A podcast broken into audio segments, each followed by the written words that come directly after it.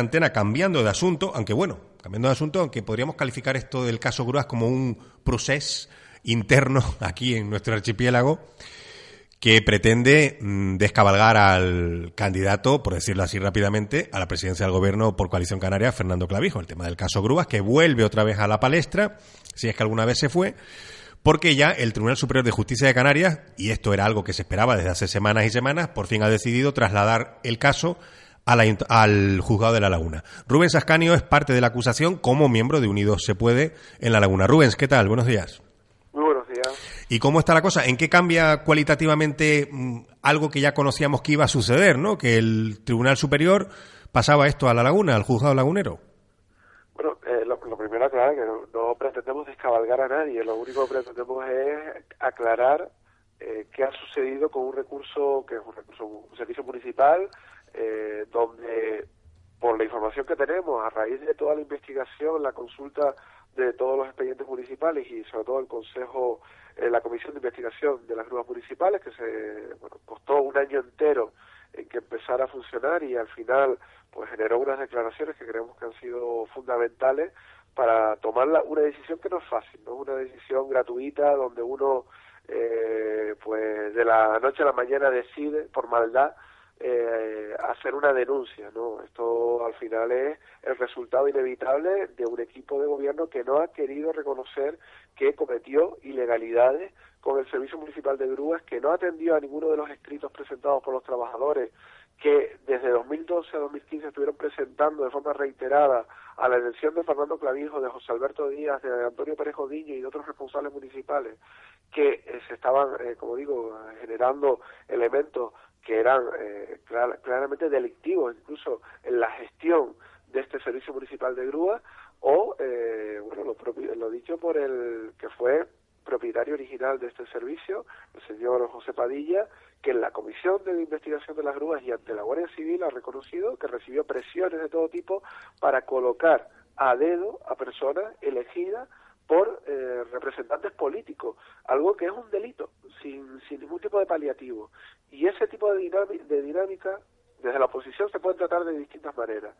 Se pueden conocer y decir, bueno, pues ya tengo una oportunidad para pedir un favor y a ver, hoy por ti, mañana por mí, o se puede actuar en defensa del interés general denunciando, porque ahora mismo creemos que es la única vía, como digo, para hacerlo. Evidentemente, no es del agrado de Fernando Clavijo esta situación, tampoco es de nuestro agrado porque estamos invirtiendo nuestro dinero para poder hacer esa denuncia y hacer ese seguimiento jurídico. No, no, no nos lo paga, eh, digamos, eh, ningún empresario amigo, no nos lo paga eh, el gobierno, lo estamos pagando con los recursos que tenemos como grupo municipal, igual que los compañeros y compañeras de Tenerife Nueva Canaria.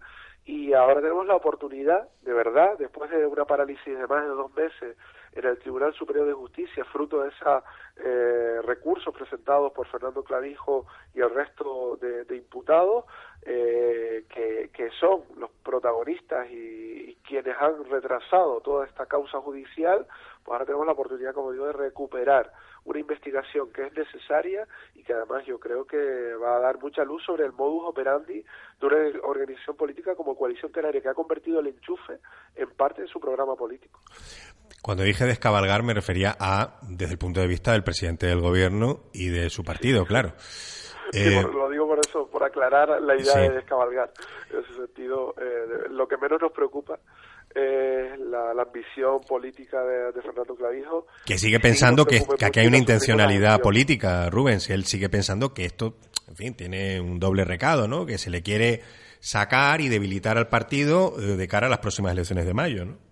Evidentemente la línea argumental eh, tipo, ¿no? Lo ha hecho el PP en Valencia cuando estaba hasta el cuello de, distintos casos, lo hizo también el Partido Popular en Madrid con la Gürtel y demás, es parte de lo que se espera, pero yo a mí me gustaría ver políticos que asumen eh, las responsabilidades y que cuando tenemos, eh, bueno, incluso grabaciones de entrevistas a José Padilla como propietario, que es una persona que no sé exactamente lo que votará ni, ni cuáles son sus ideas políticas, si las tiene, pero sobre todo es un empresario que optó a un concurso para cubrir un servicio público que era eh, efectuado directamente por el ayuntamiento, que costó 150.000 euros más eh, la gestión privada y que al final a él, dicho eh, literalmente, se le utilizó como una especie de agencia de colocación. Algo que se mire por donde se mire es ilegal, porque cualquier servicio público que se esté prestando hay que garantizar el derecho a los ciudadanos y ciudadanas a poder eh, acudir, digamos, o inscribirse en estas bolsas de empleo de las empresas que prestan servicios públicos. Lo que es una normalidad absoluta es que jamás se pueda ver una oferta de empleo en un servicio público que esté privatizado porque la herramienta principal para cubrir estas ofertas de empleo sigue siendo, por desgracia, eh, el teléfono del concejal o del alcalde. Rubens, me tengo que ir a una publi que, es, sagrada también. Y claro, como esta serie tiene muchos capítulos, seguiremos viéndolos y seguiremos comentándolos. Un saludo. seguro, seguro. Muchas gracias. gracias, buenos días. Paramos para la publi, boletín de EFI, seguimos un ratito más.